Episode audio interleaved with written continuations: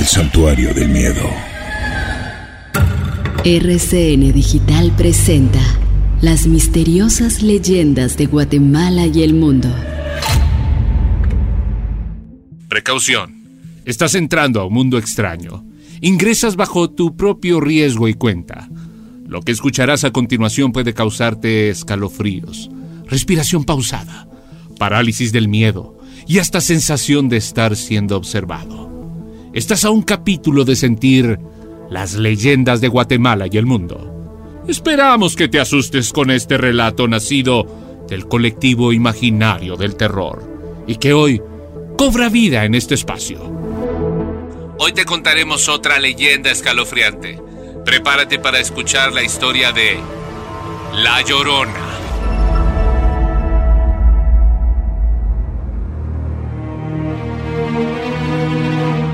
La Llorona, una mujer que por las noches llora por sus hijos mientras vaga por las calles. María. Ese es el nombre real de La Llorona. Una mujer convertida en un alma en pena, que busca en vano a sus hijos. Su llanto es perturbador, aterrador. Te eriza la piel si la escuchas. Aunque hay muchas versiones de la historia, hoy conocerás la verdadera la que ocurrió en Antigua Guatemala.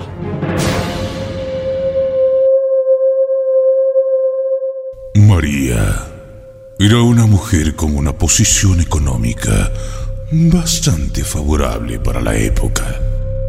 Vivía con un español, con quien procreó dos hijos, Agustín y Pablo, uno de cinco y otro de seis años. María había caído en la provocación de un joven amante. Al verse descubierta, las cosas cambiaron. Cierta mañana al despertar, María notó que su pareja ya no estaba en la cama. Solo una carta que decía... María, he conocido a tu amante. Me ha contado todo y por supuesto que nuestro hijo mayor es tuyo. Yo he montado en rabia y le he hecho pagar con su propia vida. María, no puedo seguir contigo. Seré perseguido y tengo mucha vergüenza y temor.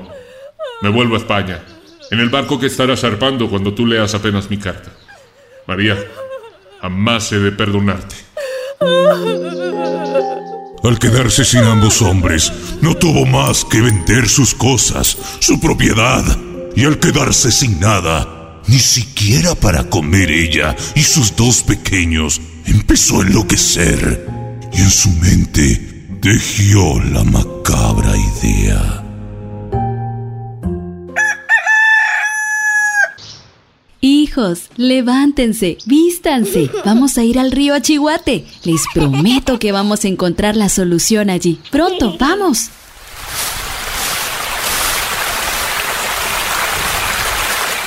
Llegamos. Ven aquella piedra. Los dos deben saltar para que las cosas mejoren.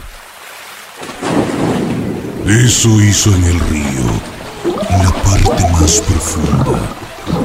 Y ella sabía lo que estaba provocando. El río hizo su trabajo. Los dos pequeños no salieron más a la superficie. María inmóvil, viendo lo que sucedía. Estaba como poseída. Al cabo de un momento, regresó a su pequeño cuarto.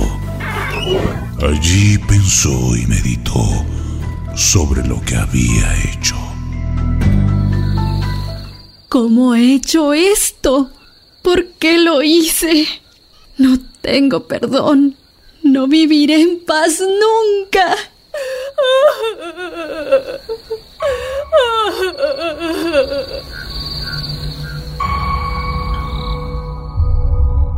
Y sabiendo que no podría con la culpa, se vistió de blanco, se puso un velo cubriendo su rostro.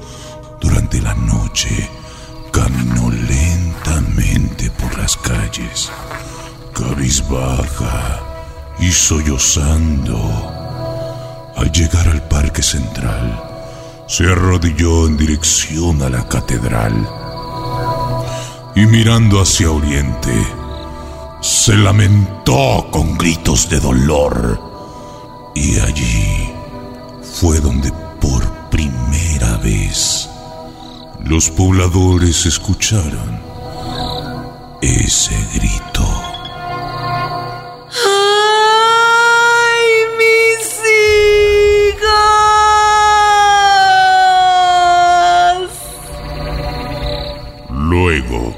Se incorporó. Poco a poco caminó hasta que llegó al río Achihuate. Sin pensarlo, se sumergió, desapareciendo exactamente igual que sus dos hijos. Desde entonces, sus gemidos se escuchan por la noche. Se dice que la llorona puede llevarse el alma de una persona si ésta la ve. Toma en cuenta que cuando escuches a la llorona lejos, es porque está cerca. Y cuando la escuches cerca, es porque está lejos. Así que ten cuidado si escuchas esto.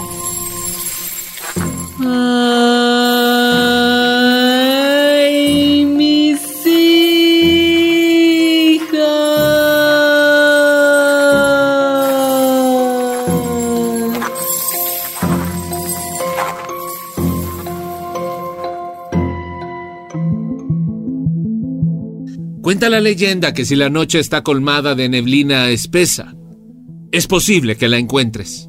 Y si la ves, intenta no temerle, pues si eres frágil de valor, ganará tu alma. La cara de la llorona no ha sido vista por nadie, pues quienes la han visto juran que tiene el cabello largo y negro sobre su cara. Actualmente, la ven en muchos lugares del mundo donde haya un río o una laguna. Y lo único que se escucha es... ¡Ay, mis hijos!